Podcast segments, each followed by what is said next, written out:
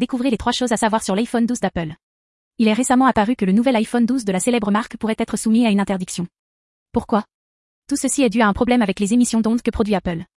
Mais ne vous inquiétez pas, Apple a déclaré qu'il procédait à des modifications afin de le corriger. Vous trouverez ci-dessous quelques informations complémentaires sur ce problème et sur la possibilité ou non de son interdiction. Apple a identifié un problème avec les émissions d'ondes produites par l'iPhone 12. Les tests ont montré que celles-ci pouvaient provoquer des risques de santé pour les utilisateurs. Pour y remédier, Apple prend des mesures pour corriger le problème.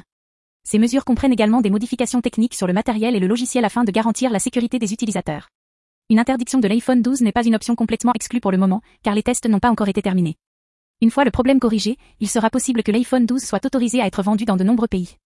Restez informé sur l'évolution de la situation en vous abonnant à Apple Direct Info. Suivez-nous sur Apple Direct Info et découvrez tous les derniers développements liés à l'iPhone 12 et à son possible interdiction.